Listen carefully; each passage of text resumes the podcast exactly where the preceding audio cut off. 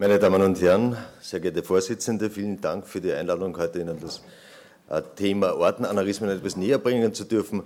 Wir beginnen mit der Diagnostik der Ortenaneurysmen und ich werde mich hier begrenzen auf ein Thema, nämlich der thorakalen, der Brustwandaorten äh, und ihren Erkrankungen. Da gibt es zwei wesentliche große äh, Krankheitsbilder. Das ist, eine ist die Ortendissektion und das andere ist das Ortenaneurysma. Die Aortendissektion ist dort, wo das, die Aorta, Aortenwand disseziert zerreißt und der, beim Aortenaneurysma ist dort, wo es weiter wird, wo die Aorta so einen Bierbauch bekommt. Zur Aortendissektion, die Klinik der Aortendissektion. Darf ich das am Monitor auch haben? Am Monitor? Nein, nein. Ja. Die Klinik der Aortendissektion ist einmal dadurch gekennzeichnet, dass der Patient einen plötzlichen ganz heftigen Thoraxschmerz bekommt, der vor allem in den Rücken ausstrahlt, aber auch natürlich im Brustwand- oder Halsbereich ausstrahlen kann.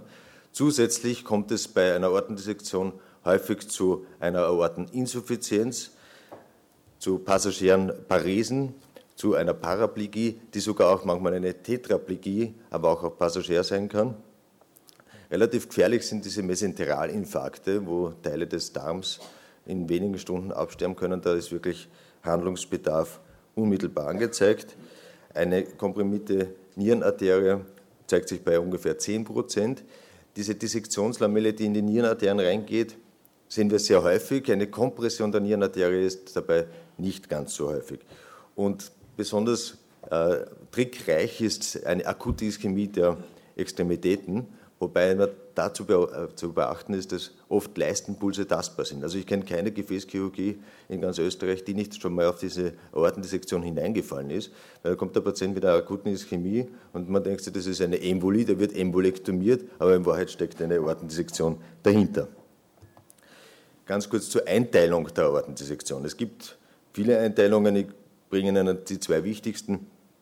Die eine Einteilung ist nach äh, Debicki, das ist von links nach rechts ist ein Typ 1, Typ 2, Typ 3a und 3b. Äh, da Sie vielleicht wissen, dass die Chirurgen nicht große Mathematiker sind, hat man sich auf eine andere Klassifikation ein bisschen geeinigt. Da gibt es nämlich eine Stanford-Klassifikation und da gibt es keine 1, 2, 3a, 3b, sondern da gibt es A und B. Das ist ganz einfach zu merken. A ist dann, wenn die Aorta Aszendenz disseziert und B ist, wenn die bergab, also wenn es die äh, Deszendenz betrifft.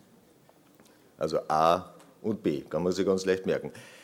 Die, äh, was ist die Konsequenz? Eine Typ A-Dissektion, die der Aszendenz einreißt, das sind die zwei linken Bilder, entweder sie reißt ganz durch die Aorta oder nur im äh, proximalen Abschnitt, ist unmittelbarer Handlungsbedarf gegeben. Das heißt, dieser Patient muss sofort auf eine Herzchirurgie gebracht werden, weil da, das werden Sie dann später hören, ist eine lebensbedrohliche Situation eingetreten und die Mortalität ist, ist sehr hoch innerhalb der ersten 24 Stunden. Eine Typ B-Dissektion sollten Sie zwar auch zu einem Herzchirurgen, aber Sie haben es nicht ganz so eilig, außer der Patient hat eine, hat eine Symptomatik, wie zum Beispiel eine, eine äh, abdominelle Symptomatik, dann ist auch eine sehr dringende Operation angezeigt oder eine Intervention im, im neuesten Fall angezeigt. Aber eine Typ B-Dissektion kann man auch noch konservativ behandeln. Also da hat man mal Zeit. Typ A sofort, Typ B zwar vorstellen, aber man hat es nicht ganz so eilig. Übrigens, äh, da ist der Debeki, das ist eigentlich so der Urvater der Aneurysma-Chirurgie. Da gibt es auch eine ganz lustige Geschichte, der äh, ist der Leiter der Methodist Klinik in Houston gewesen und hat mit 93 Jahren selbst eine Typ A-Dissektion bekommen. Das ist eigentlich der, der Entwickler dieser ganzen Aneurysma-Chirurgie und wurde dann operiert und hat dann, ist dann fast 100 Jahre geworden. Er ist letztes Jahr im 99. Lebensjahr verstorben.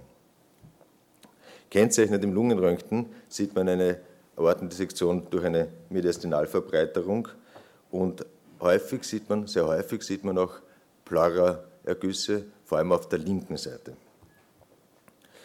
Eine gute Methode, sowas auch nachzuweisen und vor allem auch die Aortenklappe damit zu beurteilen, ist ein Echo, entweder transtorakal oder transösophageal im besten Fall. Und da sieht man natürlich auch diese schönen Dissektionslamellen in der, im Aszendenzbereich. Und äh, knapp links vom Pfeil sehen Sie die Aortenklappe, den linksventrikulären Ausflugstrakt, dann die Aorta ascendens mit dieser mit dem Pfeil gekennzeichneten Dissektionslamelle, auch hier im anderen Schnitt.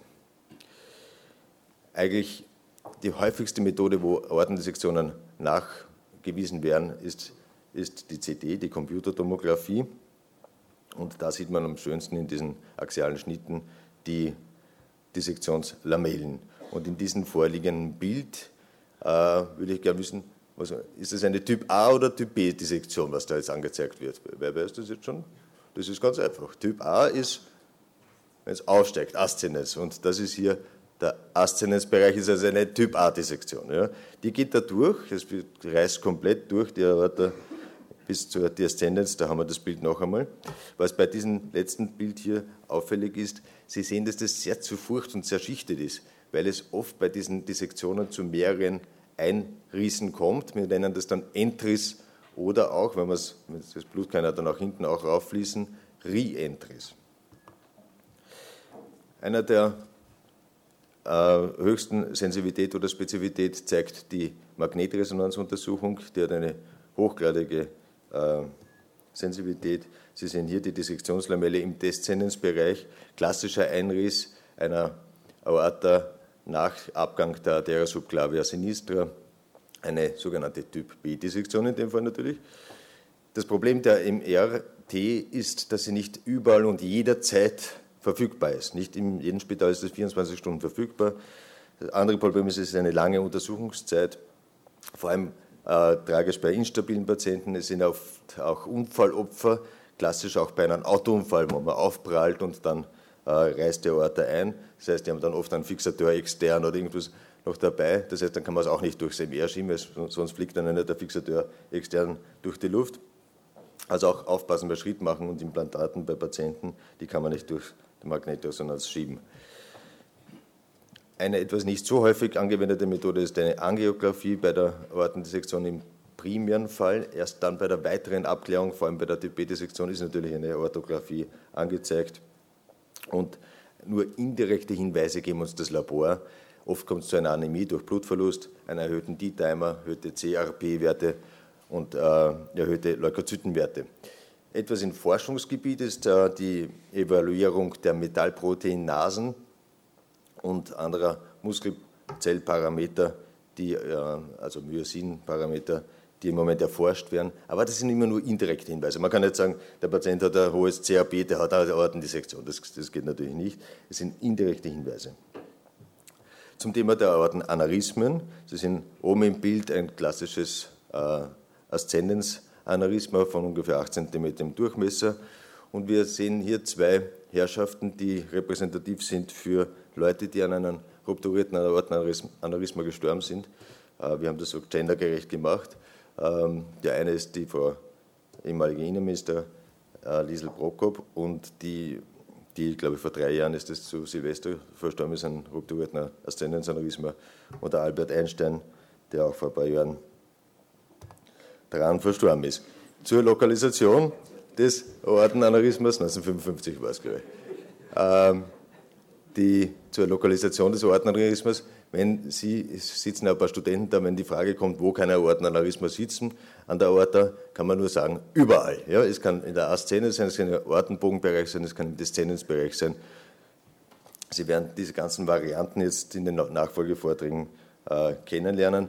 Zur Einteilung sage ich jetzt nichts, das ist ein bisschen, das verwirrt nur. Äh, zur Klinik des Aortenaneurysmas, es ist am häufigsten, am häufigsten ist das ein Zufallsbefund. Ja.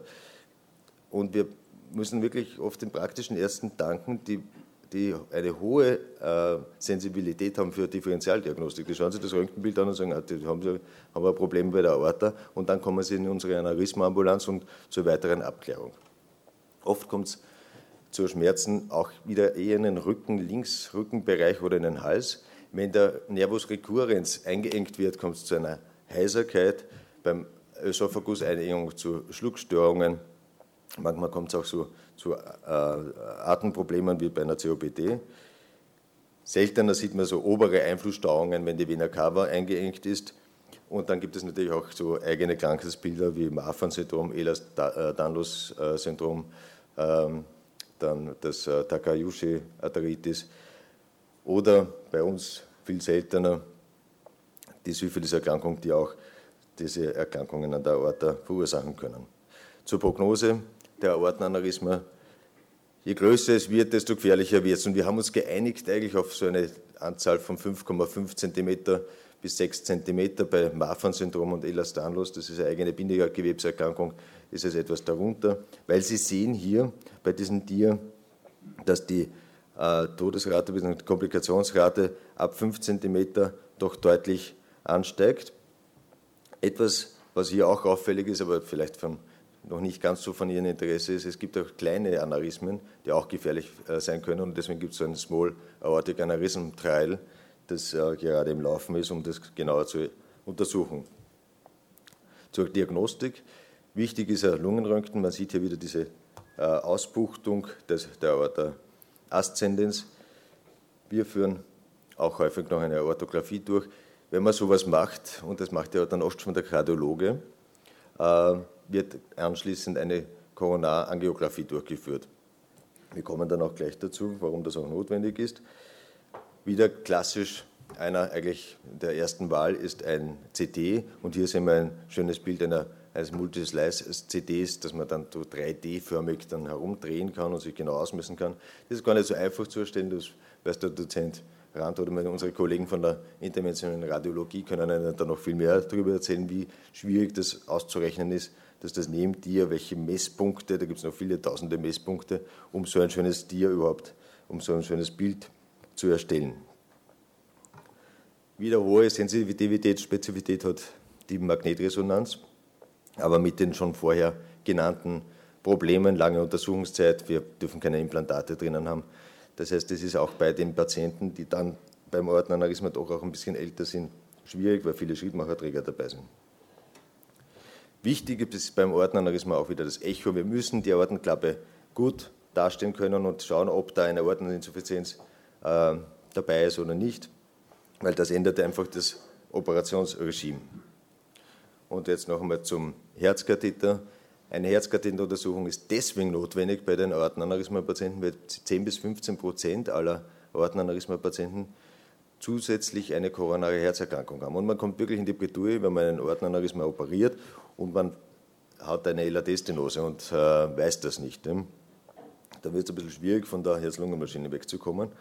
Eine Zukunftsperspektive ist das Cardio-CD, wo man schon recht schön mit den neuen Geräten die Koronararterien darstellen kann und äh, Koronarstenosen ausschließen kann. Ich danke für Ihre Aufmerksamkeit.